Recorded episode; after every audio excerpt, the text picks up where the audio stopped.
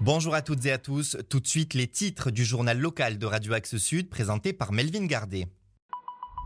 Au sommaire de l'actualité de ce vendredi 13 octobre, des appels à la grève lancés un peu partout en France et qui n'épargnent pas Toulouse, l'interdiction de circulation des critères 3 officiellement suspendus, mais aussi la fermeture d'un restaurant McDonald's du centre-ville.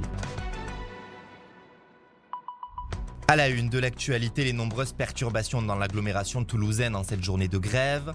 Transport, école, santé, secteur aérien et manifestations. Il va falloir prendre son mal en patience ce vendredi. Après une première manifestation organisée par plusieurs syndicats ce matin à 10h en centre-ville et qui a réuni quelques milliers de personnes, une autre est prévue à Muret à 14h sur les Aléniels. Ces manifestations sont placées sous le signe de la hausse de la précarité en raison de l'inflation. Autre rassemblement, cette fois avec les médecins libéraux qui se réuniront devant la CPAM de Toulouse Centre au même moment. Ils réclament une revalorisation du tarif des consultations. Autre secteur maintenant avec l'éducation. Un appel à la grève a été lancé à destination des enseignants et d'autres membres du personnel avec près de 100 écoles maternelles et primaires impactées dans le bassin toulousain. Et enfin, du côté des transports, des retards, des annulations ou des changements d'itinéraire sont à prévoir du côté de Tisséo, de la SNCF et de l'aéroport Toulouse-Blagnac. Les entreprises concernées vous conseillent de consulter leur site internet avant de vous déplacer. Un rebondissement à présent dans l'affaire du coach de football Dawson, condamné pour agression sexuelle en 2021 après des faits émis auprès de 23 jeunes victimes entre 2009 et 2019. Si l'homme de 54 ans est toujours derrière les barreaux, on apprend dans Actu Toulouse que les anciens dirigeants du club Étoile au Football, désormais FC Mas, se sont vus notifier des interdictions d'exercer. Une condamnation qui vaut pour 5 ans pour deux des dirigeants, tandis que le troisième, l'ex-président du club, Dominique Bru, voit cette sanction s'appliquer à vie. La justice leur reproche d'avoir fermé les yeux sur les pratiques du coach malgré de multiples signalements de parents. Dans le média local, Dominique Bru révèle avoir contesté ses décisions auprès du tribunal administratif de Toulouse. Les parents de victimes se disent quant à eux satisfaits de ces condamnations administratives. Retour dans la ville rose où cette fois c'est officiel, les plus de 50 000 véhicules critère 3 qui auraient dû être empêchés d'accéder au centre-ville de Toulouse en 2024 en raison de la ZFE, la zone à faible émission, pourront continuer de rouler.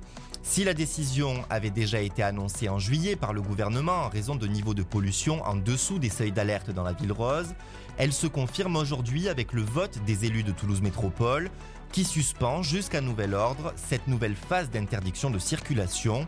Rien ne bouge en revanche pour les véhicules qui étaient déjà exclus de la ZFE. L'actualité à Toulouse, c'est aussi la réaction de la direction de l'université Jean Jaurès après que des tags pro-palestiniens aient été découverts au sein de l'établissement la semaine dernière et relayés sur les réseaux sociaux.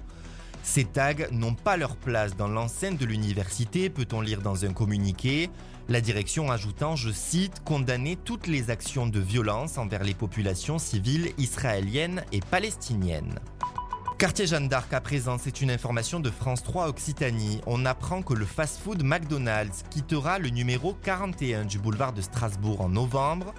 Le dirigeant du restaurant dit jeter l'éponge en raison notamment des nombreux dealers qui bordent l'établissement et du risque d'agression pour ses employés dans le quartier. 13 des 15 salariés vont demander à être mutés dans un autre point de vente du gérant. On passe à la météo. Météo qui commence avec une information tombée ce matin puisque l'on a appris qu'à partir de demain, samedi 14 octobre, la ville de Toulouse sera placée en alerte sécheresse.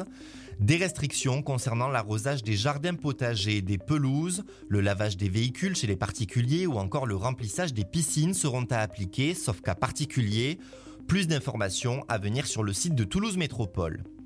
Le temps à présent donc avec 28 degrés attendus cet après-midi dans l'agglomération, ressenti 32 et des rafales de vent pouvant atteindre les 45 km à l'heure. Il fera encore 22 degrés en début de soirée et le ciel sera bien dégagé jusqu'à la tombée de la nuit. Demain en revanche, changement de programme avec des nuages, 18 degrés lors de votre réveil et des pluies attendues dans l'après-midi qui permettront donc de renouer avec des températures saisonnières puisque sont attendus 21 degrés Le soleil devrait refaire son apparition en fin de journée. Dimanche, des éclaircies attendues tout au long de la journée. Il fera 12 le matin, 18 l'après-midi et 10 à 12 degrés dans la nuit qui mène à lundi. Un lundi justement qui devrait être agréable le matin avant le retour des pluies en soirée. Le journal local d'Axe Sud, c'est tous les lundis, mercredis et vendredis à 12h30 et 13h30 sur le 105.1, mais aussi en podcast sur les plateformes de streaming comme Spotify. Bon week-end à vous, à lundi.